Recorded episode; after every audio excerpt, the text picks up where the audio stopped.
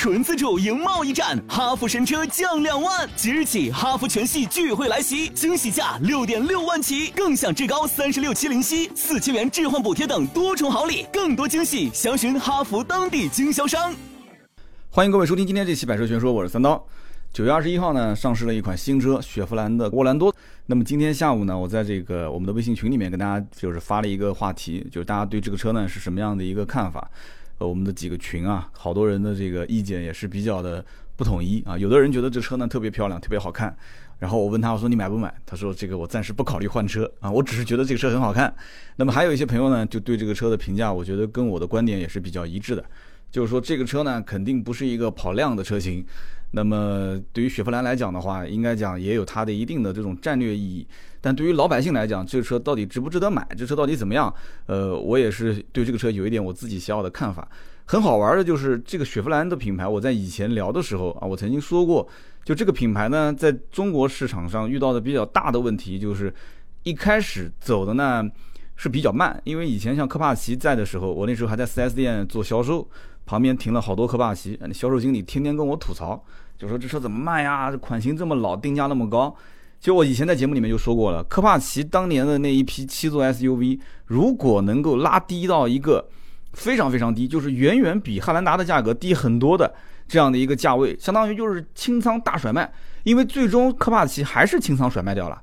如果当年是先提前清仓甩卖的话，其实应该能在市面上引起不小的风暴，真的。因为你现在，你现在现在，如果大家要是听我节目的，应该是有做二网的啊，应该知道现在有一部分人的手上是有这个雪佛兰科帕奇的国五排放的最后一批车，对吧？就是基本上都是以十三万多的价格在往外面出。成本价基本上在十二万多，我相信有很多人应该知道这个车。如果你是做二网，应该能看到这批车的源头，就是这批车的这个货源的源头，其实就在南京。然后这批车现在已经是登给了一个汽车经销商集团，而且南京的这个这批车的这个车主，就是相当于是老板了。就是我曾经我提到过的，我不说具体是谁了啊，就我们曾经节目里面没上哦上过节目上过节目上过我们节目的某一个老板，他其实背后就是这件事情的实际操盘。当时我就在感慨，我说这一批雪佛兰的科帕奇，如果不是到了就是这个已经走投无路的这样的一个时间点，然后以这个价格去抛，你现在抛科帕奇有什么意义呢？根本没有任何意义。如果当年是这个价格直接对外卖的话。嚯啊！那当年我觉得我不敢说没什么这个汉兰达什么事了，但起码能从汉兰达的口中能抢下来不少客户。你要知道，毕竟这个车要如果满大街跑，对雪佛兰来讲实际上只有好处没有坏处的。我以前我说过，就是我在节目当中表达过很多次，雪佛兰最终是被赛欧这个产品把调性拉得很低，所以呢就导致这个雪佛兰的很多的一些。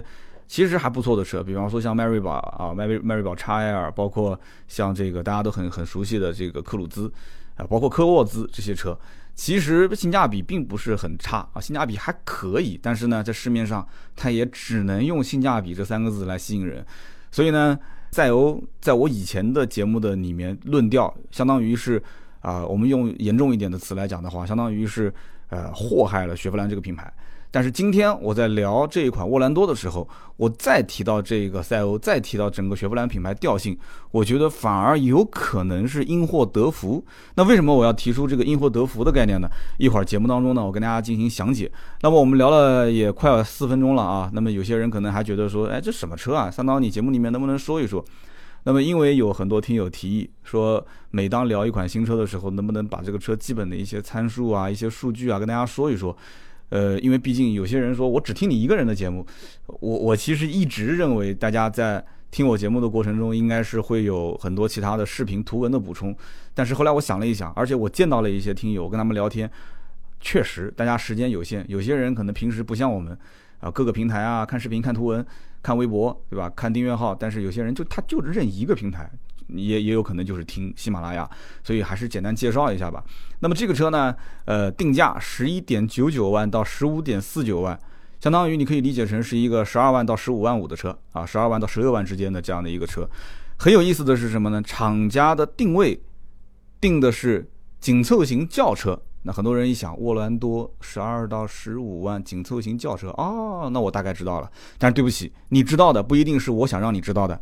为什么这么说？很简单，你你想它如果是一辆紧凑型轿车，那无非就是什么速腾啊、宝来啊、朗逸啊，对不对？什么什么就市面上这些呃丰田的卡罗拉、丰田的雷凌，你可能觉得是这一类的车，错。你要如果看照片的话，你会觉得说，嚯，这不是一辆 SUV 吗？三刀，你你是不是弄错了？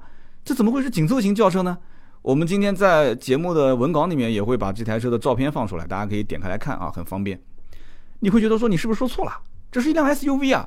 好，但是你如果到了 4S 店，你要走近看这款车，你会发现，哎，就是感觉这车又不像是 SUV，怎么又像是一辆 MPV 呢？为什么？因为 SUV 的话，它的接近角、离去角、它的离地间隙应该是非常非常啊不错，就是说它的整个车的通过性应该很好。可是感觉这个车为什么是趴在地上的呢？那。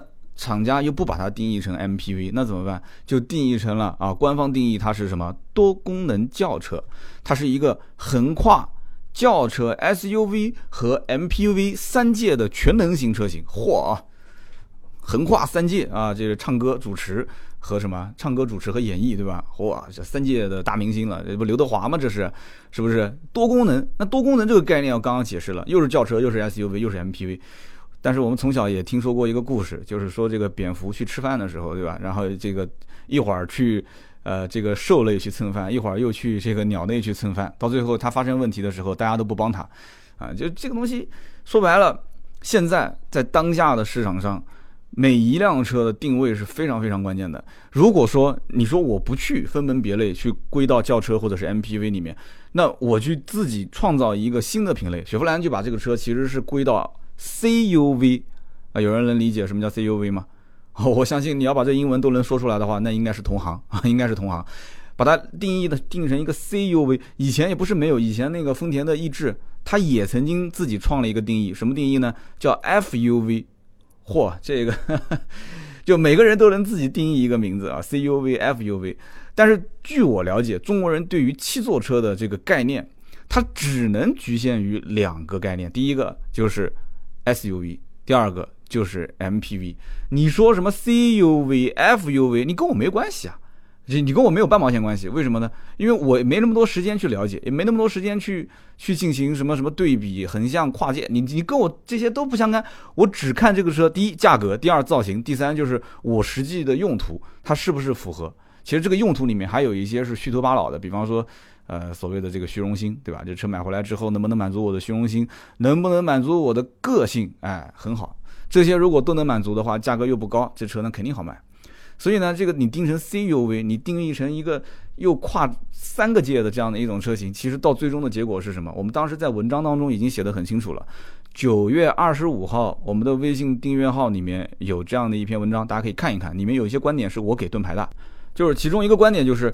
你这样子一跨界，对吧？你把它放在轿车领域当中，那么你说我不是 MPV，而且绝口不提自己是 SUV，你说自己是轿车，可是来看这个车的人又不傻，一看就觉得这车又不是三厢车，又不是两厢车，对吧？你怎么是轿车呢？你明明就是个 MPV 啊！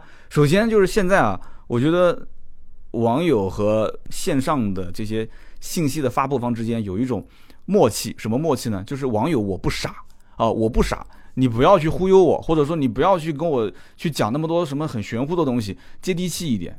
你是什么就是什么，对不对？事实的真相，现在的网友已经不像以前了，说大家一窝蜂炒作一下，然后呢，大家就跟着一起在那边瞎起哄。那么我们在讲这件事情的时候，其实也是一样的。现在在互联网上，你要炒作一个新的概念是很难的，除非你有非常强大的广告，非常强大的舆论的这种舆论的造势。怎么造势呢？好比方说，你说你是 CUV，对吧？你是轿车领域里面的一款细分车型，是一个新物种。好，那你就打破了正常的国内消费者的主流认知。那怎么操作？那你就要告诉大家，CUV 或者说我这么一个多功能的车，多功能的轿车，我比那些开 SUV 的人有文化，哎，有范儿。SUV 什么人？从众的，你敢不敢这么讲？买 SUV 的都是从众的，哎，你其实根本不需要一辆 SUV，你不需要那么高的离地间隙，你不需要那些什么所谓的通过性，那都是假越野。你敢这么说吗？你敢吗？你要敢，我跟你讲，竞争对手分分钟灭了你啊！你不敢这么说，是吧？好，那你要想做细分，你其实就应该这么玩，是不是？我就要告诉你，开这个车的人就是和开 SUV 的人不一样，怎么不一样？你得说出个一二三出来。那么跟开 MPV 的人是不是不一样呢？对我比开 MPV 的人，我更有范儿，我更懂生活，哎哎，我我更有个性啊，怎么样？你把这些东西，你能把它理顺了，然后告诉他，我开这个车就不是跟那些开 SUV 的人和那些开 MPV 的人一样，我就是在轿车领域当中的一个特立独行的人。哎，你要能把这个趋势造出来，嚯，那没人能跟你竞争，真的，真没人能跟你竞争啊！当时盾牌在写那篇文章的时候跟我说的嘛，他说三刀，这个车我不知道怎么评价。我说怎么了？这车评价不很好评吗？他说怎么好评呢？你要如果说在七座的 SUV 里面，或者说七座的合资 SUV 里面，你去比的话，它价格确实不高啊，对不对？但是你要如果说拿自己家的 GL 六，因为别克 GL 六这个车和它其实一脉相承嘛，你可以讲把这车外面衣服脱掉，骨子里面就是一辆别克 GL 六，也可以这么理解。你拿 GL 六的价格去跟它进行对比的话，它价格定的也确实不高，然后配置呢相对也更丰富一些。这不雪佛兰一直都是这么玩的嘛。那么你要如果这么去看，那车你这款车应该是推荐购买才对啊。可是我总觉得哪边不对。我说哪边不对呢？就是因为这个车型它走的这个市场其实是非常窄的，它是一个自己虽然说感觉是创了一个新的市场，但是其实受众面非常窄。后来我就把刚刚前面那个观点就提出来了，对吧？M 买 MPV 的人想不到这个车，买 SUV 的人也想不到这个车。但是你要如果说你就是盯着这个车看的话，你会发现那周围确实没有什么竞争对手。啊盾牌一听说，好啊，是这么回事。那么沃兰多这个车呢，车长是四米六八四啊，四六八，四米六八，轴距是两米七九六，你也可以理解成两米八。那么这样的一个大小和轴距的车型，其实在市面上，你把它当成是一个紧凑型的轿车也没什么问题啊，没毛病。他说自己是轿车，对这个玩法之前也有，他比什么呢？本田捷德，对吧？本田捷德当时也说自己是轿车，为什么呢？因为之前有一个丰田逸致，那那哥们儿没玩好，丰田逸致一七年，也就是去年已经停产了。啊，捷德跌跌爬爬的，捷德捷德其实当年，呃，没记错，应该是一三年前后上市的。一四款的时候，捷德当时是没有出六六座版本啊。一四年前后，因为当年这个东本，我以前的一个老同事，我印象很深，他就是在一四年，当时发生了一件比较大的事情，他被同行就是在车展打架，就是抢订单，他那个眼睛被人打的那个视力下降非常多，就几乎是看不见了。那哥们儿，当然这个事情在在南京这个汽车圈闹得还挺大。然后后来他呢还还坚持在那家店继续干了啊，坚持坚持，现在应该还在卖。当时就在那个时候我去看他的时候，当时这个捷德当时一四款上，然后我就跟他还聊过这个车，所以我印象比较深。一四款的捷德是没有六座版本的，大家你不信可以去查啊。一三款有一一一三款有一六款有，然后现在的最新款上也是有六座版。我当时问他为什么，其实就是因为六座卖的不好，很多人过来买捷德，其实说白了他可能就把它当成是一个大飞度，那我把它理解成是一个大飞度的话，我不需要六座。我不需要六座，那我平时要是五个人坐的话，那我还得把第三排给启用。我第三排一启用，我后备箱就没了，对不对？所以很多人觉得说，那我不如就买个五座版，还挺实用了，我可以获获得一个那么大的一个后备箱。所以当时捷德其实是正常五座版卖的好。那么现在来看的话，其实也是五座卖的比较不错啊。那么这个讲到这个捷德跨界啊，讲到刚刚说这个车的就是沃兰多这个车定位是轿车。嗯，你可以看啊，这个车子现在目前网上所有的照片全部都是这个 Red Night 版本啊，Red Night 这个版本。那么这个版本呢，看起来确实很帅啊，包括我在内，我也这么认为的啊。那么这个版本它你可以理解成是个高配版，所以因此你要把口袋这个钱啊得捂好。为什么要捂好呢？因为 Red Night 版本之前我在讲这个。福特福克斯的时候，曾经也提到过，所有对外的展示都是这个 ST9 的版本，对吧？广告展示的图片一般都是顶配版，至少是中高配。那么你实际兜里面的钱，你你是看的这个车的入门的指导价，入门价格是十一点九九，你是不是觉得说这个车你有个十二万、十三万你就可以买了嘛？肯定不是。你到了 4S 店，你会发现这个车实际的入门价格，你要如果是买手动挡，你就去买那个十一点九九，就这一款。但是这个车子配置很低。而且你看它外形、内饰各方面，好像跟网上的这个图片就不一样啊，肯定不一样啊，因为你买的不是 Red Nine 的版本啊。这个车一共是四个配置啊，Red Nine 版本只有高配和就是顶配和次顶配，只有这两个版本。所以呢，你拿着十一点九九万去买车，你会发现，哎。你根本就买不到，你就买个手动挡，手动挡配置这么低，那除非你是属于那种拉货回本又特别喜欢雪佛兰的这款车，然后你又不想买 SUV，你也不想买 MPV，你就想要个性，但是又想装货，又想平时呢实用性啊各方面好一点，家里面就只能买一台轿车，就这样的一类人，就是跨过了很多道坎之后，你会觉得说，哎，那这车还不错，我花十一点九九万，我买个手动挡，配置低一点就低一点吧，忍一忍吧。那么这一类人毕竟是少数。毕竟是少数，所以我个人分析，至少是十三点九九万起步。但是我刚刚不说了吗？你到 4S 店一看，手机里的图片跟实车是不一样的，所以你就知道了一个叫 Red Night 的版本。那么在 Red Night 版本基础上，你一看起售是十四点九九，也就是再往上又要增加一万预算。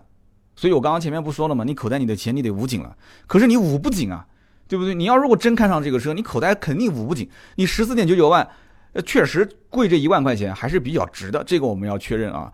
因为你要如果真的就要买这个车的话，我个人推荐也是十四点九九这个配置。十四点九九，你多了，你比那个十三点九九多了一万块钱，多了八寸大屏，GPS 导航、倒车影像、定速巡航、皮质座椅、皮质方向盘，还有这个主驾驶的电动调节啊。当然了，还有就是比较拉风的这样的一个运动外观。那么你这个时候口袋里面的钱是不是多掏了一万？好，你不要着急嘛，还有一个顶配呢，顶配才十五点四九，我说的是才啊，那也就是说才贵五千块钱。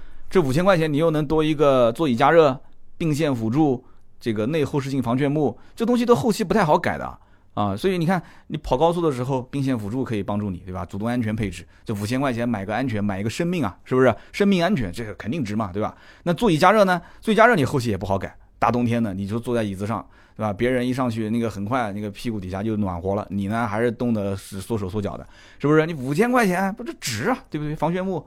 对吧？内防眩目，你上淘宝买那个镜子都多丑啊！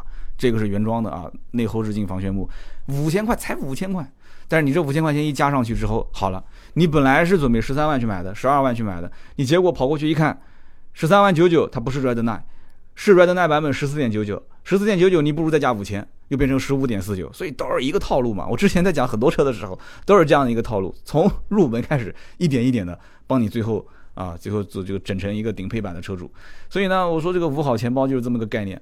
Red Nine 版本确实很帅，而且这个版本其实在自己家的就探界者，包括自己家的这个雪佛兰克鲁兹上，它都有这样的一个版本，但是定价都是在这个车型当中是属于高配的定价。其实这个版本并不是为了让它跑量，我个人觉得这个版本更多的是有一定的战略的意义。什么叫战略意义呢？我刚前面不是说了吗？就是雪佛兰的这个车。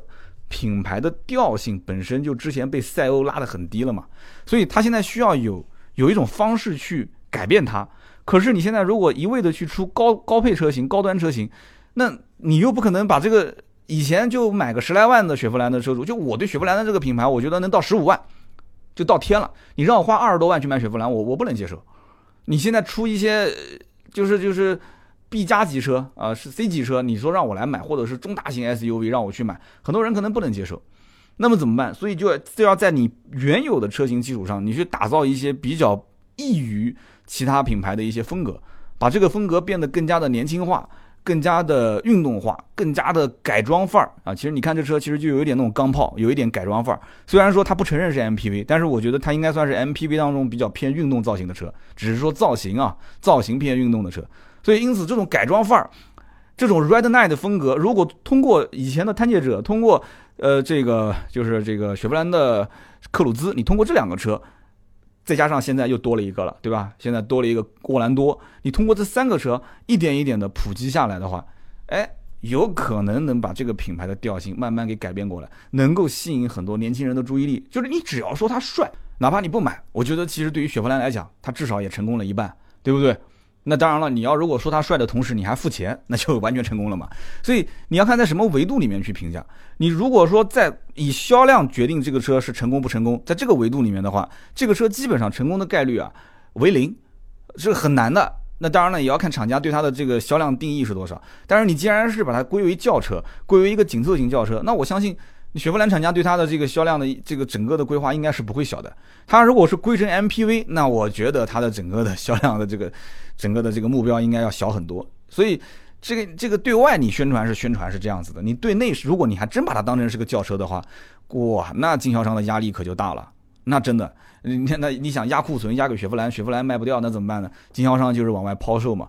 所以这车为什么这个盾牌当时在最终？啊，文章的末尾去预判这个车的优惠幅度两万。我当时说，我说这车，嗯，确实，因为雪佛兰跟这个别克在定价方面就差大概百分之十到十五，它的优惠幅度方面也就差到大概百分之十到十五。就是比方说别克，别克现在 G R 六这个车子很明显嘛，官方优惠都是大概在就是经销商基本都是三万三万五啊，三万三三万五甚至更多。那么这个车子定价本身没它高。对吧？配置相对来讲也丰富一点点啊。那么因此终端优惠个两万五千块钱，我觉得不是太夸张。那么关于这个车，我们刚刚介绍的也不算太多啊。那么现在市面上的颜色，我相信很多人也看到了，还蛮多的吧。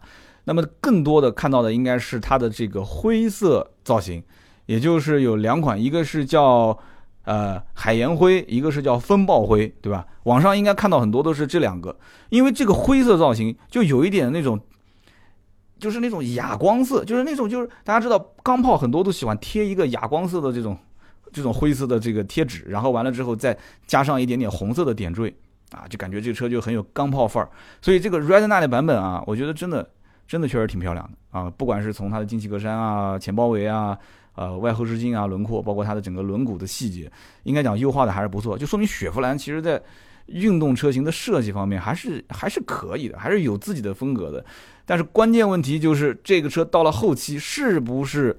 有很多的年轻人能冲着这个直接掏腰包，我觉得很难，因为你要看它的配置，其实跟现在目前的市面上的轿车比，还是有一定的差距。至少我掏同样的钱，我买一辆轿车或者买一辆 SUV，和我同时去看这个沃兰多的时候，这心理上还是有一定的落差的啊。这车的标配还不是算特别的丰富啊，因为你看它的标配，什么坡道起步、胎压监测，呃，基本上没什么了。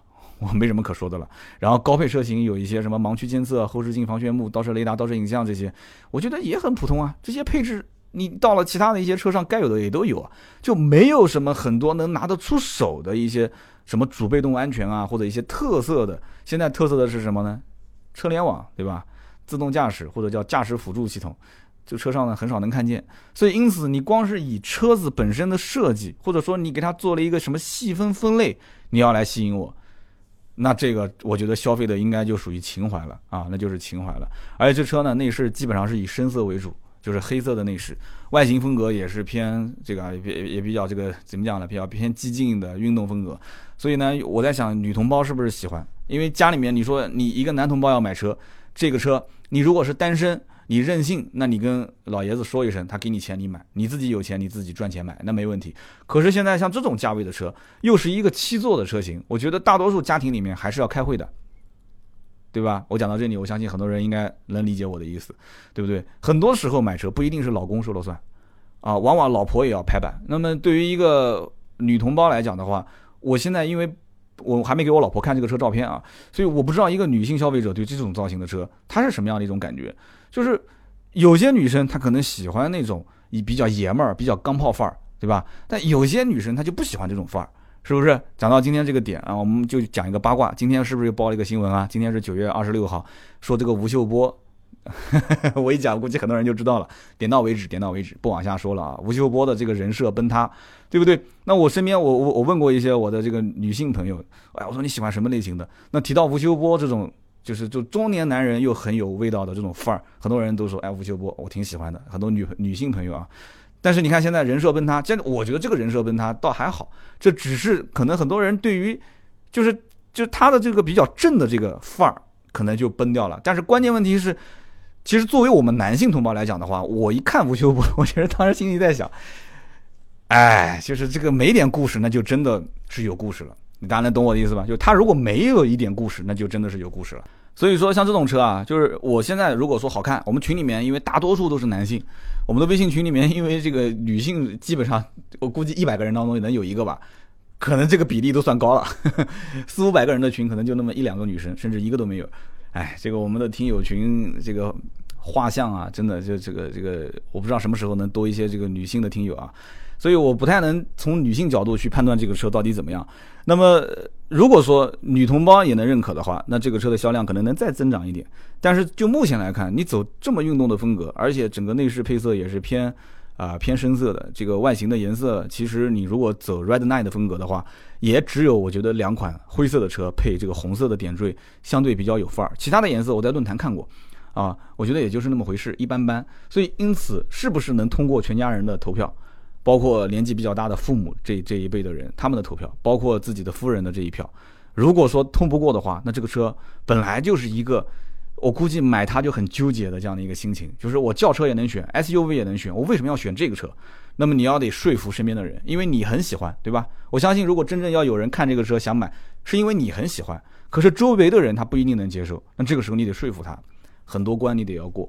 其实这个问题不仅仅是沃兰多要遇到，其他任何啊，只要是在轿车分类当中要细分成另外一款车，旅行车啊，还是什么一个其实 MPV，但是是一个什么多功能的运动型的轿车，那都会遇到这样的问题。就家里面你只要有两个人以上，意见会非常不一致。但如果说你就是买一个很传统的车，路面上经常能看到的车，我相信很快家里面投票就全部都通过了啊，因为有的时候。往往很多人用钱不可能那么任性啊，就是你买车的这个资金的来源，它能决定你最终买车的方向，是不是？我一说这个话，很多人就能理解了。你的资金来源，谁是你爸爸？我说这个爸爸是打双引号的，对吧？谁是你的金主啊？出钱的这个人能，对吧？能决定你很多的买车的方向。你说我很任性，但是你没钱，你任性不了，是不是？好，我们接着往下讲啊，讲到这个有点太扎心了。那么这个车的定价啊，就涉及到说你口袋里的钱到底应该付多少钱出去。我觉得啊，这个车定价有一个比较大的问题，包括雪佛兰到今天为止，很多事情他还是没看清楚。什么事情呢？就是在定价方面，是不是能把后期的能够预想到的这个优惠的成分把它挤掉？有人讲什么叫做后期有可能优惠的成分？哎，你想一想，雪佛兰在国内的销售这个整个大环境，哪个车子是不优惠的？你找一辆出来，没有吧？每一辆车的优惠幅度都非常大。不管是这个卖十来万的这个雪佛兰的科鲁兹也好，还是卖十几万的啊十大几万的迈锐宝 XL 也好，每个车优惠幅度至少两万多三万多，肯定是分分钟的事情。你只要去谈啊，三万来块钱的优惠，那么三万来块钱的优惠，我们反过来看现在这款车，本身别克的品牌当中很多车型其实跟雪佛兰是一脉相承的，大家都能理解是吧？好，那么别克同款车型，它的优惠幅度能不能作为参考？那么既然能作为参考，那么这个车型是不是上市之初就可以把他们的这个优惠幅度拉过来作为自己定价的一个呃参考的数据呢？我觉得完全可以啊。首先，自家的同门兄弟，对不对？别克 GL 六现在市面上优惠都三万多块钱，GL 六卖的好的十六万多、十五万多，打完折也就是十二万多、十三万多，那 OK 啊。那我这个车的定价。我自动挡的定价，我高配的定价能不能直接就是十二万多、十三万多？我把我十五万四千九的那个版本，我就把它定价定成十三万四千九。哎，你看这样行不行？或者直接定成十三万零九百？我上来直接把你摁在地上碾压，是不是？我天生雪佛兰，我我卖出去的车又不可能分你一分钱。你别克卖的再好，你也不可能给我雪佛兰多算一个业绩。所以因此，我就先碾压我自家的同门兄弟，然后我再看看竞争对手。对不对？你不是什么本田的捷德，捷德卖多少钱？看看终端优惠幅度。好，我直接我定个价，我干死你不就行了吗？哎，那为什么就不这么玩呢？有人讲说，当然不能这么玩了，对吧？你肯定是要有一个调性的保持，还保持什么调性啊？现如今市面上的车都多成什么样了，对不对？每一个品牌都准备要细分，再细分，再细分。你你最后细细细成什么样的？细成最后经销商的库存，那已经是三层楼都都放不下了啊！明明一个月只能卖一百台车，仓库里面堆个两百台车、三百台车，往外摔，往外往外甩卖，啊，我倒是挺开心的。为什么呢？因为你像我们什么买百车的业务，需要的就是各家经销商互相竞争，最终出现差价，出现中间出现就是这个优惠幅度不统一，我再帮你挤掉水分嘛，是不是这样？所以合资品牌，你看我有一期节目讲韩国车，讲 X 三五的时候，我就说过，韩国车现在就很清楚目前当下遇到的这种局面。就不需要端着这个调性了。合资品牌有合资品牌的优势，可是现在的优势已经不是那么明显了，怎么办？那就看一看竞争对手卖多少钱呗。X 三五上市，你看十一万多起售，然后十三万多的版本卖得好，十三万多的版本终端再优惠一万多块钱。然后起亚的智跑啊，我讲的是现代的 X 三五啊，起亚的智跑其实跟 X 三五是一个车，同样的车啊，就是底盘啊、动力总成都一样。那么起亚智跑定价比它还低，配置比它还高，那怎么办呢？老百姓也也不会说一味的需要你再优惠我才买，老百姓也不傻，老百姓一看哦，定价比 X 三五这个更低，对吧？配置比它更高，所以经销商他就把这个车的优惠幅度控得非常小，几乎没有优惠。那么这样的话，X 三五跟智跑其实又在一条起跑线上了，所以市场是不会一味的降价的。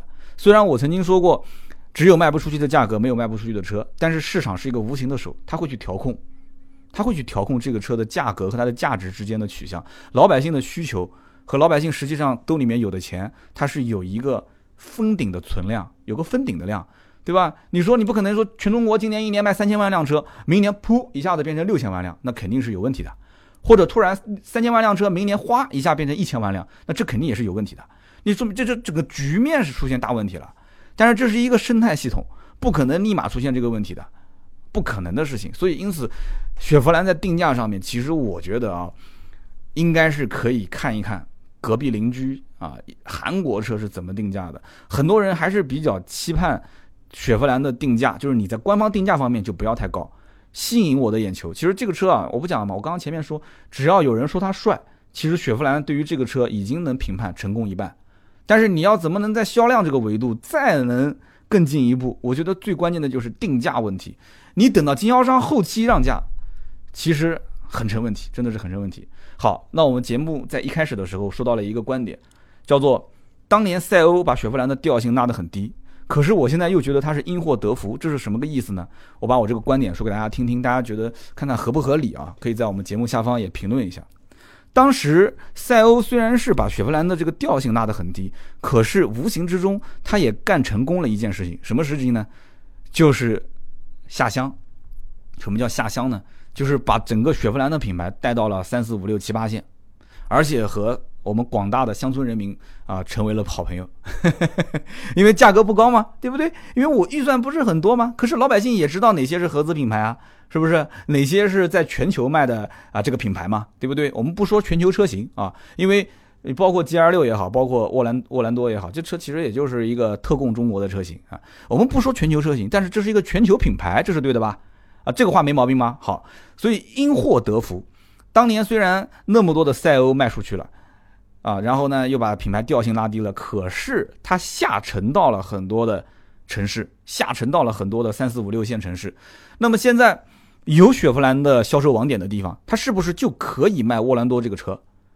这个逻辑是通的吧？好，这个逻辑是通的。那么广大乡村人民能不能接受这个车呢？对不对？乡村人民他可能穿着各方面不是特别 fashion 啊，不是特别的时尚。那么有这种 fashion 时尚的思维的人，我估计都已经在在国外或者是在一些大城市去闯荡生活了。那么在这些城市留在这个城市里面生活的这些人，他们有没有这种消费升级的需求呢？我告诉你，以后的主要的增长来源就是三四五六线、七八线城市。现在这个已经成定势了，是不是？那么三四五六七八线的城市，它有消费升级的需求。那么像沃兰多这种车型。哎，以后再优惠个两万多块钱，啊，那些觉得说这个有一些钢炮范儿比较年轻，完了之后又不太想买 SUV 随大流，又不想买 MPV，觉得是个工具车的人，他是不是会选这个车呢？所以往往有可能啊，很多事情啊，它有可能会超出我们的这种想象的预期。你海阔天空的去想，有的时候你会发现，哎，这有可能当年雪佛兰赛欧带动的那些广大农民群众啊，就是乡村人民啊，啊，我们的好朋友。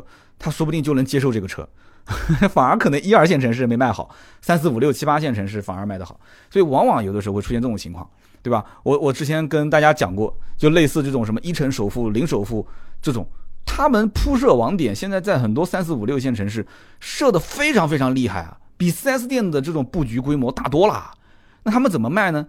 谁给的我这个价格好，谁能够带动我的这种金融，就是以租代售的这种金融业务。那这个品牌就是好品牌，这是对于这些公司来讲。那么对于老百姓来讲，我能买得起的，啊，只要我能买得起的这个品牌、这个车型，我觉得看得上眼的，那就是好的，对不对？所以因此，如果通过这些渠道，不通过 4S 店，就通过这些一成首付、零首付的渠道下沉到这些城市，我觉得也是很恐怖的一件事情。就是以后的这个市场可能就形成就像哑铃一样的，两头特别的粗啊，两头粗，中间是一条细线，对吧？卖的特别好的就是现在目前销量排前三的啊，什么通用啊，这个上汽大众啊，一汽大众啊，好，他们可能就以后建的这种体验店啊、4S 店，它保持这样的调性。但是还有一部分人可能在中间的，那对不起，他他就没办法的。他怎么办呢？他就只能是用其他的方式来下沉到一些三四五六七八线，然后来做好群众的基础工作，是不是？其实现在电动车也是出现这种情况嘛？电动车不就是像个哑铃一样吗？在最顶尖的特斯拉的这个这个这个层面，嚯啊！全中国老百姓都认知都知道，全世界老百姓都知道啊。然后呢，这个卖的价格也很高，哎，然后呢，像哑铃一样的，在这个最低端的，对吧？几万块钱、十来万块钱，也是一大堆的品牌在里面去竞争，中间反而是空的。中间反而是空的，所以以后其实中不拉大的这些品牌啊是很纠结的。调性吧又不能拉到七八线城市去，但是去一二线城市竞争呢，又又又半死不活的，就是很很头疼。所以我觉得雪佛兰其实反而我觉得就不需要去放那么高的调性，就价格你直接拉低不就行了嘛？是不是？直接就把也不要拉太低，就把以后的优惠的这个水分挤掉就可以了，对不对？然后呢，接下来就面临一个一个比较严重的问题了。别克现在其实也是遇到这个问题。我上次在分析八月份销量的时候，我也提到过的三缸发动机的问题。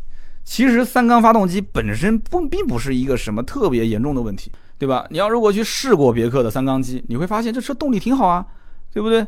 发动机的噪音、抖动什么也也你不说，我也我也不太可能能发现是是一个三缸。只不过你深踩油门、你提速的时候，你会发现哦，它可能比四缸车在各方面的就是提速啊、转速的这种提升，包括它的这个声音略微的震动略微的大那么一点，你能接受吗？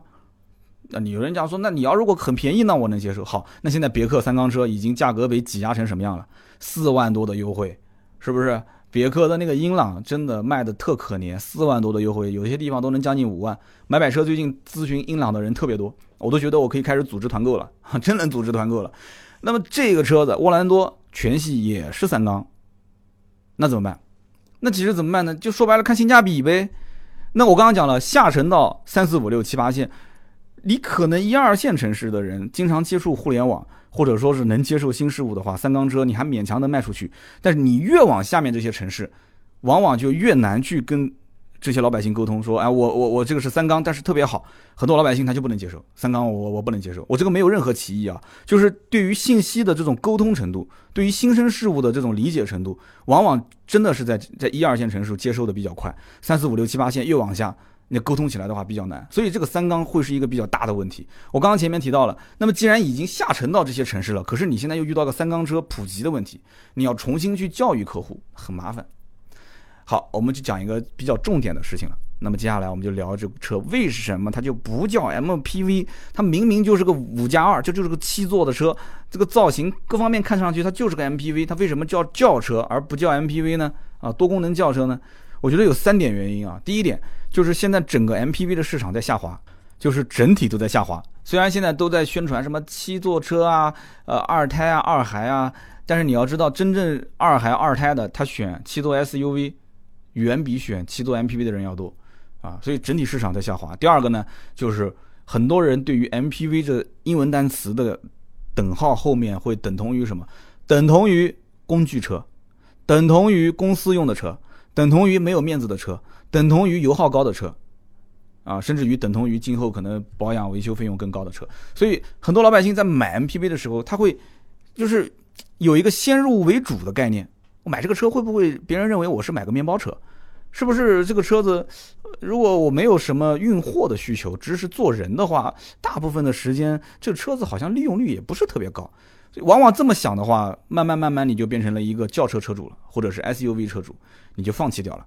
往往就是说，我真的是对于这辆车的工具属性，就是说我可真的是五个人不够坐，我平时经常六个人、七个人坐，或者经常跑长途，工具车、公司用车，那我可以省去所谓的什么面子问题啊，我可以省去所谓的什么油耗啊、保养的问题，我都可以省去。但是对不起，往往你看这个车沃兰多，你可以把它当成工具车吗？造型那么的运动范儿，我曾经经常比喻嘛，你们家的锤子你是要买一个造型朴实的，还是买一个花里胡哨的？工具车讲究的就是工具性，性价比要高，所以这个车子你看现在包装的那么好，所以我不知道将来是福还是祸啊。这是第二点啊，就是关于工具车、公司用车没面子、油耗高。第三点，第三点是什么？就是现在整个 MPV 市场啊，你只要一提到 MPV，别人就会想到你是什么价位的，你什么价位的？你要如果是二十万到三十万，那不用讲了，对吧？G R 八、奥德赛、爱丽绅。你要再往上四五十万的那还有呢，对不对？奔驰的这些什么 V 二六零啊，包括这个丰田的塞纳啊，都可以啊，是不是？那如果说你是十万二十万的，十万二十万也有啊，对不对？途安 L 嘛，大众的途安 L，一座大山压在前面，就很多人会有对比，而且这个市场上巨头太多，你要如果出个新产品，你肯定要跟它对抗，所以你叫 MPV 的话，有的时候吃力不讨好。你要会拿很多的一些东西去跟别人去比，那你最后发现好像自己并不占优势。可是我觉得雪佛兰有点，哎，怎么讲呢？低估自己了。这款车它就叫 MPV 又怎样呢？我觉得你与其在轿车当中说新分一个品类，你倒不如说自己是一个很运动范儿的 MPV。但是这样的话，其实风险也很大。MPV 本来就不应该运动范儿，所以这个真的也很尴尬。所以需要高人来给他做定位啊，高人来给他做定位。经常去坐高铁或者是坐飞机，不是经常有一家公司嘛，说我是定位这个的关这个发明者。我我印象中不对啊，定位这个发明者，定位这个营销理论不是一个老外嘛？所以经常高铁飞机上都有看到这种广告，我看得晕晕乎乎的啊，就是让企业高管来。来去买这个培训课程的，我觉得这个呃还还是适合去去找一个人过来给他做个定位啊。确实定位准了以后，这车应该就能把很多人的思维逻辑啊就把它理顺。那么它的竞争对手多不多？很多，非常多啊。我们刚刚讲了自己家的同门兄弟 G R 六就是，对吧？那么刚刚前面也提到了，你提到 G R 六肯定是大众的途安呀，这个车你肯定也得提。我看网上有很多人啊。还把这个大众的蔚领这个车也放进来了，虽然我觉得这两个车好像也不太算是竞争对手，但是大众的车跟谁不竞争呢？对吧？大众什么车都好卖，但是对不起，蔚领这个车真的不好卖。虽然说大众什么车都好卖，但是蔚领这个车不好卖。讲起来是个 MPV，但是其实很多人是把它当成一个两厢车来看，所以很一般，销量非常一般。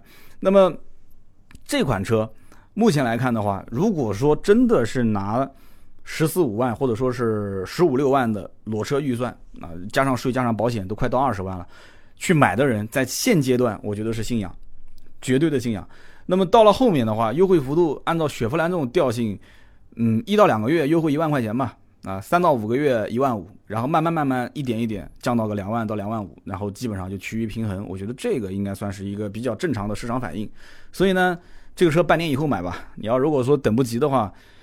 我我觉得那那你就能预估到将来的一个让价的幅度。我这个话就放在节目里面，我也希望他能打我的脸，但是我觉得打我脸的概率不是特别的高啊。那么当然了，你肯定是选 Red Nine 这个版本更多一些。你要不选这个版本，我相信你买完你也会后悔啊，因为你这个车本来是冲着图片去的，结果你为了省钱买了一个中低配，那那你到最后你怎么看别人？你隔壁邻居如果再买一辆是 Red Nine 版本停在你旁边？嚯，那你真的我我估计肠子都悔青掉了。你又不可能说开个一个月再过去跟他说我要再换一个高配版本，那是不可能的。所以你咬咬牙上高配，你又花那么多钱；不咬牙上高配，你又觉得说心里面不平衡。所以在里面，我跟你讲，往往就是这样。其实有的时候营销啊，人太聪明也不好。你像这个车子完全可以全系都 Red Nine，对不对？但是我相信雪佛兰不会干这件事情的。但是你要如果不是全系都是 Red Nine 的话，你你低配两个版本，其实我我真觉得存在的意义不是特别大。啊，这是我的个人观点，也可能说你是看十一万多那个版本，你马上就准备出手了，你就是买手动挡的，你就是十来万，你就要买辆新车，你就要买这个七座版本的这个所谓的轿车，那那那我也无话可说。但是我们说说它的这些市面上所能看到的一些这种有可能会互相竞争的车型吧。我刚刚提到几个，那这些我就不细讲了，因为大家都比较熟悉。其中 G R 六这个车，我觉得可以稍微展开来一点点。G R 六因为跟它骨子里就是一个车。但是我发现一个问题，在盾牌的文章里面，我们也提到了，别克的车它的命名是很讲究的，G R 六、G R 八，你一听你就知道了，G R 八是 G R 六的，对吧？大一号的车型，G R 六是 G R 八的小一号的车型，那大家都是 M P V，这很容易理解。但是你说沃兰多，雪佛兰的车名字我估计都没有人能报齐的。你沃兰多，沃兰多上下有什么车？沃兰多是什么车？沃兰多是轿车、S U V、M P V。这你你很多人都不知道，你还得要跟他去慢慢去解释。现在的人节奏那么快，哪有时间听你解释？所以为什么我把之前那篇文章的名字，这个盾牌写了一个名字，我给他改掉了。我说雪佛兰沃兰多，你是谁？为什么取这个文章的标题？你是谁？就这个文章其实是在对自己问，也是在对我们的读者在在问这个问题啊。你是谁？或者说我是谁？他自己知道自己是谁吗？老百姓知道他是谁吗？对吧？别克的 G R 八在中国卖那么多年，老百姓一听就知道了。G R 八，你现在出个 G R 六啊，我知道。即使是这样，G R 六现在卖的也不是特别好，对不对？所以因此，这个雪佛兰的各个车型的命名，我觉得有蛮大的问题。你看雪佛兰的科鲁兹、科沃兹，哎，这还不错。这两个就唯独这两个科鲁兹、科沃兹能知道，这是老大哥和这个小老弟的关系啊。但是你其他的车型，你看 S U V 车型的话，哎，创酷、探界者。这两个名字完全没半毛钱关系。你如果再把科帕奇放进来的话，那就更奇怪了，对不对？创酷、探界者、科帕奇，就完全就命名没有一个套路。迈锐宝啊，然后这个也是轿车，然后科鲁兹、科沃兹也是轿车。这个迈锐宝跟科鲁兹、科沃兹什么关系呢？好像也没关系，好像也有关系，也不知道是什么关系。然后迈锐宝还有个叉 L，对吧？你以为是卖衣服吗？x L，那你不如你干脆全系的轿车就不如叫迈锐宝 M、迈锐宝 L、迈锐宝 x L，然后再做一个大一点的车就叫做迈锐宝叉叉 L，你这样的命名不更好吗？是不是？大家都能理解啊！我我要买多大的车，我就去按照这个标号去买就可以了。啊，这个我估计是个调侃，你大家也听出来了啊，这不可能这么干的。那么再往下，我们看到在微信群里面有一些朋友讲说，提到力威这个车，虽然这个车跟雪佛兰的这个沃兰多完全不是一个级别的车啊，因为力威相当于是个小型车，力威的车长四米二，但是这个沃兰多的车长四米六八，所以这两个车子差了四十多公分，你肯定不是一个级别嘛。那么定价完全也不是一个级别，力威也就是一个十来万的车啊，七到十万上下的车。那么你这个沃兰多相当于是个十四到十六万的车，你一台车可以买它两辆。不过我也在微信各个群里面，我不止一次看到有人提到说这个车怎么感觉有点像力威啊？那为什么会有这样的感觉？就是因为首先这车呢四四方方的造型啊，完了之后呢，力威虽然说当时是一个五座车，但是力威它的这个卖点就是一个多功能性。什么叫多功能性呢？我曾经在 4S 店看到过，就是它是怎么展示的呢？它是把这个后备箱打开。啊，把后排两个车门打开，然后放了一个充气床垫在里面，真的是铺了一张床在里面啊，一点都不夸张的。为什么？因为这车呢后备箱很大，然后再把它这个座椅放倒之后啊，它就能给人感觉就是能铺一张床在里面。那具体你要做什么？那这个这个每个人有个人的想法了，对吧？所以力威相当于是个多功能车，所以因此有人能看到说沃兰多这个车子像力威有那么一点影子，那自然就把这个车当成是一个多功能车。多功能车在以前有很长一段时间内卖的还是不错的，力威以前在路上的可就能见度啊还是比较高的，因为为什么？因为有些人他是有一些这种装货的需求，对吧？很多人在做生意啊，或者说平时可能经常有有一些这个业余爱好，他也要放点东西。有人喜欢钓鱼啊，或者是怎样，所以因此这种多功能性就吸引了一部分人，定价也不是很高，所以呢他会觉得这车比较合适。但是往后。自主品牌崛起之后，七座 SUV 还有很多的一些这种多功能性的轿车或者 MPV 的自主品牌的 MPV，慢慢慢慢上市，就开始把它的这些市场的人群全部蚕食掉了。所以力威现在卖的并不是很好啊，非常不好啊。所以因此这个车子有人感觉说，哎，怎么感觉有一点影子在里面？什么原因？我跟帮大家解释一下。那么再说一说，就是刚刚前面提到那个逸致，不是说停产了吗？逸致其实跟这个车有点像，有点像，包括定位也好啊。那么这个车将来是不是会重蹈逸致的覆辙呢？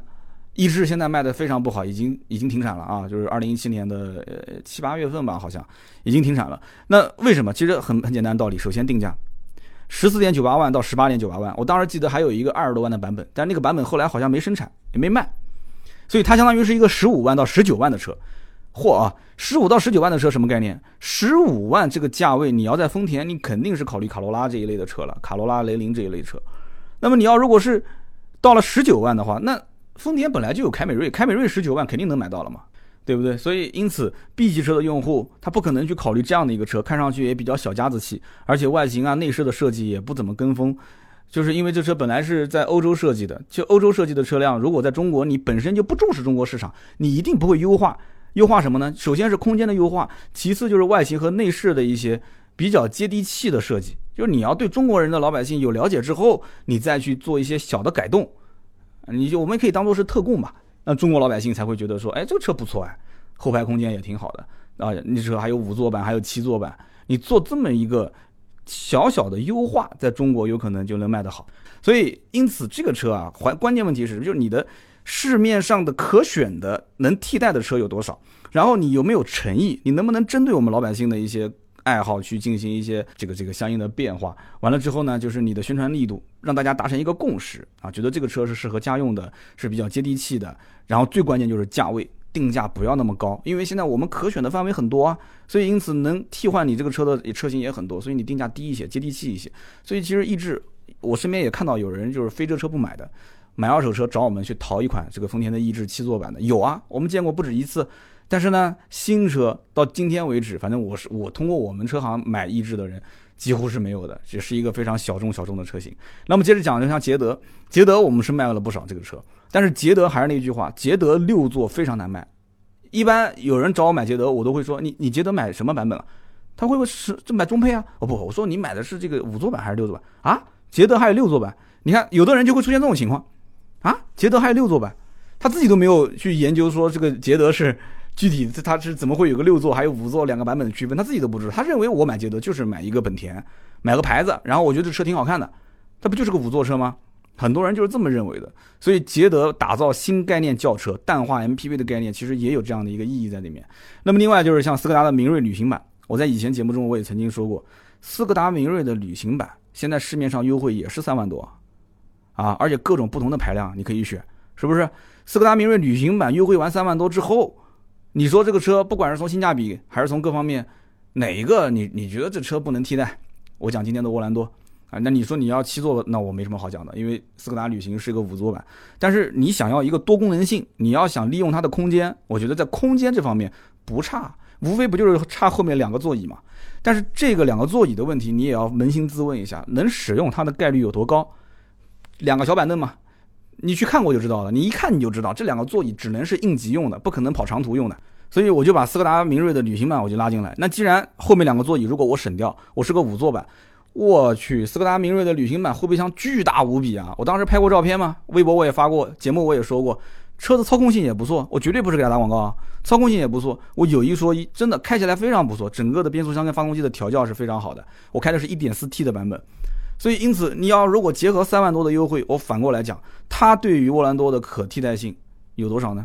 但是啊，我要讲但是，但是什么呢？但是我身边但凡是买斯柯达明锐的人，我跟他讲，我说我强烈推荐你买明锐旅行版。至今为止，没有一个人听我的，然后我不能接受，我不能接受，我要买的就是轿车，三厢轿车。他不能接受，他不能接受就是不能接受，你怎么说都没有用的。他如果是看上了这个旅行版，他自然就看上了。你怎么劝他买轿车、两厢车或者是 SUV 也是没有用的。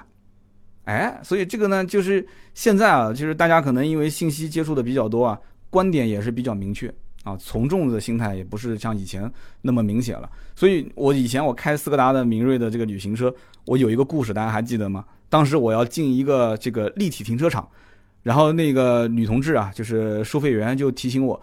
那个停车场是相当于只有一个门，我是停在路面上，然后我进去之后人要出来，它就会自动机械式的立体停车场，它自动帮我运到一个固定的位置。他跟我讲说你这车是不是 SUV 啊？说 SUV 如果高度超的话是不能进的。他把我当时开的斯柯达明锐旅行当成是辆 SUV，我相信身边很多人也会有这样的一些误解啊。那么我刚刚对比了这么多车，对吧？包括别克 GL 六，包括呃本田的捷德，包括斯柯达明锐旅行、逸致、力威。啊，当然，力威这种车肯定不是竞争对手了，只是提了一下。大家也可以在我们的评论下方啊进行一些补充啊，可以进行补充。大家可以聊一聊啊，就是你觉得这车怎么样？如果说你要换车的话，会不会考虑？那么这个车你认为就是可替代它的车型有哪些？因为呢，它毕竟是一个五加二版本的轿车啊，这个确实也很特别。这里面关于五加二，也就是所谓的二加三加二，以及二加二加二的六座版本，每个人有不同的偏爱。我前两天拿了一辆 SUV，那那个 SUV 就很有意思，它就可以做成二加三加二的版本，也可以做成二加二加三的版本。那么当时给到我那辆就是二加二加三。其实我个人就对这种二加二加三，或者如果是你是六座的话，那就是二加二加二。我个人是比较偏爱，为什么呢？因为我算了一下，我平时最多的情况下就是四个人就出行最多的情况。那如果说要是偶然要带两个人的话，那相当于就是带一些其他的呃朋友啊，或者是其他的一些亲朋。那么他们那不用讲的嘛，那坐在第二排或者第三排挤一挤呗。那么这个二加二的好处是，第二排两个独立座椅坐起来确实很舒服，确实很舒服。如果我选择二加三，也就是今天我们聊的沃兰多，相当于是个五座车加上一个两座的备用，那其实就会遇到这个问题。其实第二排也不是特别的舒服。第二排你看中间的那一个座椅，就是它不是三个三个座椅吗？很多人看图片以为是二加二加二，为什么呢？因为第二排的中间座椅没有头枕。啊，没有头枕，所以你你看不到那个头枕立在上面的话，你就会出现有一种感觉，就是这是不是一个两座啊？第二排是不是个两座？两座，但它又不是独立座椅，所以就很尴尬，所以这就很尴尬。因此，第二排是两个独立座椅，还是一个三座的这个一排座椅的话，每个人的看法不同。我偏向于第二排是两个独立座椅。如果我要买这种车的话，那么对于买这个车的建议呢？呃，我有几点方面。第一个就刚刚讲的价格，价格方面呢，还是建议这个车优惠幅度在两万到两万五啊，才考虑出手。如果说一分钱优惠都没有，那你要是不差钱的主，你又特别需要这个车，那我也没什么好说了，已经给你讲得很明确了。第二一点就是这个车在动力方面，它是个 1.3T 的三缸，没错。但是呢，你能不能接受？不要看网络上的评论，自己去试，一定要自己试。第三一个呢，就是你要考虑到这种车它的这种所谓的实用性和所谓的经济性，符不符合你的实际需求？你要考虑你的第一性原理啊，就是这个恩罗马斯克不是说了吗？我造车就要有这个第一性原理，想问题就要想到这个第一性原理，就是你最本质、最根本的，你到底要的是什么？对不对？你有同样的这个钱，你可以买到舒舒服服的这种更大空间的、更保值率高的这种三厢轿车，那你是不是一定要买沃兰多？这一点你一定要考虑清楚啊，实用性、经济性。然后最后一点就是这个车呢，外形确实是很有特点，可是呢，我个人建议呢。内饰方面，它符不符合你的需求，对吧？你要买中低配的话，还是一个织物座椅，然后各方面一些硬塑料啊，这些是不是能够符合你对于内饰又希望能配置更高、内饰更精致这样的一些需求点？你不要被这个造型啊把双眼给蒙蔽了，把这些东西都看得很清楚之后，睡一觉，第二天再想一想，是不是你最终还是要买这个车？如果你真的是看上了啊，就是食之无味，夜不能寐，对吧？那你就去买。没有任何问题，因为这个车型属于那一部分小众人群，也许你就是那一部分小众人群，好吧？那么反正这一类车呢，我该说的优点和缺点我都说了啊，颜值不错，然后很多人觉得说这个很酷很帅，那么另外呢，确实很特别，开在路上我估计也会有一定的这个回头率，但是呢，保值率一般啊，然后空间各方面呢，你自己去体会，1.3T 的三缸发动机你自己去体会，价位目前来讲还需要有一定的这个下浮的空间，我觉得才适合入手。我讲的应该讲还是比较明确了，是吧？那么呢？轿车 SUV 有很多选择，但是这种车看似只有唯一的选择。不过呢，可替代车型还是有的。是不是一定要七座这件事情，一定要想清楚。买个车真的是累啊，就要想很多的问题。但是没办法，大家的钱赚的都不容易，买个车一开就是好几年，还是要多想一想。好的，那么以上就是关于沃兰多的这个我的一些观点啊，洋洋洒洒聊了将近一个小时。下面是关于上期节目的留言互动环节。上期节目呢，我是给自己做了一个大大大大的广告，也就是买买车业务的。一个详解。那么关于上期音频，我也看到了很多的留言。那么大家对于我业务的支持，我也是非常感动啊。很多人讲一路走来，之前有这么一个业务，后来说只服务南京，其他的呢通过付费问答可以来帮大家去判断这个价格合不合适。现在呢又全国的这个听众都可以进行服务，全国的每一家店每一个品牌都没有问题，而且新车二手车都能做。说这个真的是。应该讲这几年是做了不少的工作。那么上一期节目我也看到了很多，呃，网友对于自己想买车或者是已经买了车的价格也进行了一个发布，就做了一个评论，想问一下，就是这车到底买的怎么样，价格是不是有水分？那么在此呢，我在练这个就读留言之前啊，我说下我的一点小小的想法的补充啊。首先一点呢，就是这个业务本身没有大家想象中的那么好做，买买车的业务其实。我要说这么一句话，你们可能觉得我有一点，就如果是不把它讲得很清楚的话，你可能觉得我有点虚啊。就是说，这个业务是一个吃力不讨好的这么一件事情。现在的车行的人已经被我逼到什么程度了？就车行的人现在看到我发过来的这些，呃，需要联系的听友，真的我估计手都在抖。就是现在是一箱一箱的泡面是放在办公室里面，然后晚上加班也是加到很晚。那么有人讲说，为什么有的时候盾牌还是这个服务上时间有点来不及？我就这么跟大家讲吧。微信现在的就是私人微信号四六四幺五二五四啊，这个号已经连续两天是加不进人了。为什么呢？因为加的人太多了啊，好几百号人，就是光是点接受接受接受接受接受，你就是点接受这件事情，每天就要花很长时间。因为你你每次你点你这边刚点完，那边啪又是好几百条信息，因为加进来的朋友他有很多问题想问。那么，毕竟我们不是一个幺零零八六的呼叫中心，我没有那么多的客服。盾牌虽然是全职了，但是因为全职，所以我把这件事情、把这个业务拎到台面上来说了一下，所以他现在的工作量相当大。晚上盾牌也加班，加到很晚，所以在这个情况下，偶尔还会有一两个回复不及时，大家多多理解，大家多多理解。包括我的付费问答这几天也特别多，那你听我的声音也有点疲惫，也是。所以我跟我们团队的人都这么讲，就是过渡这段时间就好了。而且这里面马上我要读留言的时候，大家的分析和我给大家的这样的一个呃我的我的解释，我觉得还是有一点就是交流上还是有一点点不通畅的地方。上期节目洋洋洒洒讲了那么长时间，对吧？我今天在群里面看到还有人在问，说三刀这个我我在哪个城市能不能找你买车啊？还是有人在问。我说节目听了吗？听了。那我还是得再解释一遍。所以。果然这一期说明书是有意义的啊，所以我现在分门别类把每一段后面我会让他们剪出来。那么有什么问题，我们就放相应的这一段给大家听。那么上期节目呢，有一位叫做高手来了，高就是我们吃的那个年糕的糕啊。他说，呃，我先表个态，理论上来讲呢，明年我要买车，我大概率会找三刀。我说一下我的理由，第一个呢，就是对三刀呢我是信任的。那么除了来自于听众，更主要是对这个买买车的业务的这么一个描述。呃，根据我的经验判断，三刀在下一盘很大的棋，理由可以部分参考未来汽车那一期啊，关于未来汽车三刀描述的关于服务他的观点，以及结合本期节目的部分观点。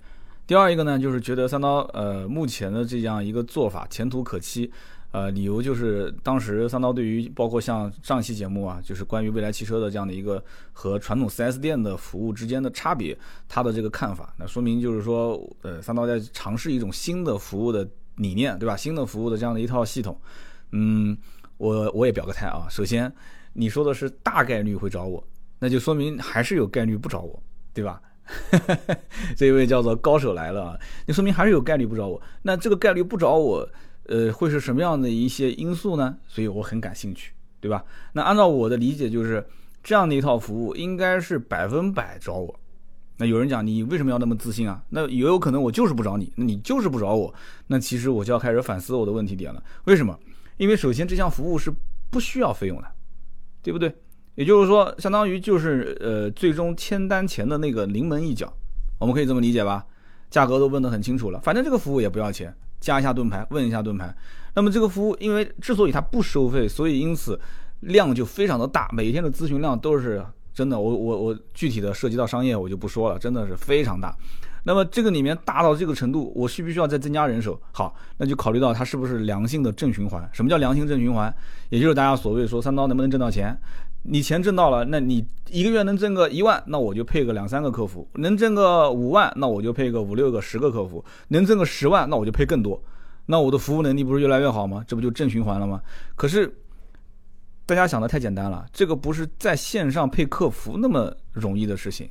你这个线上其实最终是导入到线下，帮大家去实实在在的买到车，跟经销商的沟通，甚至在线下陪同买车这件事情，那要一个客服背后配多少个销售，你知道吗？所以包括有听友甚至问我说，哎，有没有可能我在某个城市我们一起合作啊？啊，甚至我不是汽车圈的，我想跟你合作行不行？所以你看，这这到最后你甚至变成加盟的形式了。这件事情呢，我觉得没有那么复杂啊，也没有那么大的什么一盘棋、什么规划，没有。我只是觉得这件事情有意义。我再解释一遍，我觉得这件事情有意义。听了我这么长时间节目的一些听友，我也不说什么很高大上的话，什么回馈你们啦，这个那个都没有。就是这件事情，至少这是我的专业能力范围内能做的事，对吧？而且我身边聚集了一批，甚至比我还要更强悍的这些，有的是老板，有的是这个非常。厉害的员工、兄弟、合伙人，那么我把他们聚集在一起，我把他们能量释放出来。当下来看，这件事情很有可能是花费的力气很大，得到的这种效果反而不是很好。但是我跟他们讲，我说这是一个乱世，目前的这种 4S 店的整个的这种体系是有问题的。那么在这个情况下，我们有这么好的一个机会，我们能抓住这么多用户姓名、电话、上牌城市、车型，这些都在我手上。现在虽然我感觉我做这件事情好像是事倍功半，对吧？我呃，我看啊，对这个词用的是对的，事倍功半，就是我花了很大的力气，最终好像得到效果并不是很好。很多的一些外省市的车辆，我们操作的难度非常大，我们尝试跟当地沟通，像什么内蒙古啊、新疆啊，有些城市。沟通的难度非常大，然后最终有的哎，呃，反正还能成交，但有些不能成交，我就跟他沟通说，哎，你的价格是不错的，你可以在当地提啊。在这个过渡过程中，我们也在学习，也在也在进化。但是往后走，是不是就是靠这个中间说啊，有那么一点点的利润能够维持？我肯定是不行的，这里面绝对靠这个是挣不到钱的。但是将来你靠哪个点能挣到钱，我不知道。我真不知道，你现在问我，我真不知道。但我就觉得这个事情是有意义的，最起码大家不被坑，有我们在这边站最后一道岗啊，把这边东西就理一理顺，哪怕做不成这个单子，你一分钱也没损失啊。我其实反过来讲，我是有损失的。每一个员工他都是要开工资的，每一天工作就那么几个小时，非工作时间你让人家加班，你也不能天天讲，你说是不是？那么我们付出这么大的成本，最终得到的这个收益跟回报是不是正向的？其实最终我们是要把它理成一个正向的。但目前来看不是，不过我还是给他们打鸡血啊！我说这件事情肯定是有意义的。那么有意义的事情，怎么能把它变成一个比较，就是符合商业逻辑的这么一件事情？我觉得我们可以去好好思考一下。目前来看，这件事情大方向肯定是对，不会错的。接下来下面一位听友叫做不瘦到七十公斤我就不改名，一般取这种名字的都瘦不到，真的。但是名字还是改了，这个我不是打击你，因为我身边太多这样的了，不瘦到多少斤我我头像不换什么什么，哎，这个这个很难的，啊真正要想减肥是不会说这些大话啊，都是默默默默无闻的去减。这位听友是这么说的啊，他说我是从来没去过 4S 店的人，我就是听节目看新闻，我对 4S 店的印象已经很差。那么很多店员爱理不理，态度蛮横，买车加价，一系列很倒人胃口的八弯条款。呃，维修保养啊，也经常宰人，消费不透明，从买车到用车，感觉都是坑。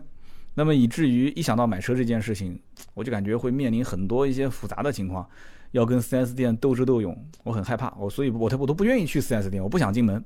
那么从现在的餐饮行业上来看，消费者其实对于一个良好的环境以及优质的服务的店铺，其实它可以略微的不计较这个菜品的口味。那么上期节目呢，你也提到了关于这个蔚来汽车，对吧？买服务送车，就光凭这一点，如果我的预算充足的情况下，我应该会把这个品牌放在我的备选的方案之中。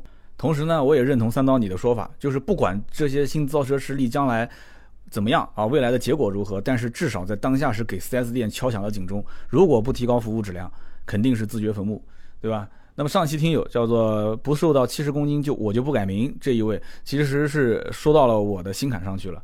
那么 4S 店呢，是不是像他说的这么黑暗？其实也倒不至于，这里面就无非在以前的这一套体系当中，很多人的思想是没有转变过来。外面已经大风大浪了，对吧？就像一艘泰坦尼克号，在这个船上的人，船员都知道到处在漏水，这艘船什么时候都会随时随地沉没，但是大家看不到岸，或者有些人已经提前上岸了，游泳的、找一艘小快艇的都有。但是呢，有一些人啊，还是觉得目前这一艘泰坦尼克号是不会沉没的，对吧？什么时候沉，其实跟我没关系。那么我呢，就在当下过好我的每一天，挣到我的每一分钱就行了。有这样的人，这也是目前留在 4S 店体系继续工作的这一部分的这些呃，我们的听友当中一定是有的，包括我身边很多的朋友，他们也知道这里面有问题，但是那能怎么办呢？这么大个 4S 店，甚至有的经销商集团都十几家店、十几十家店，你不可能说倒就倒，是吧？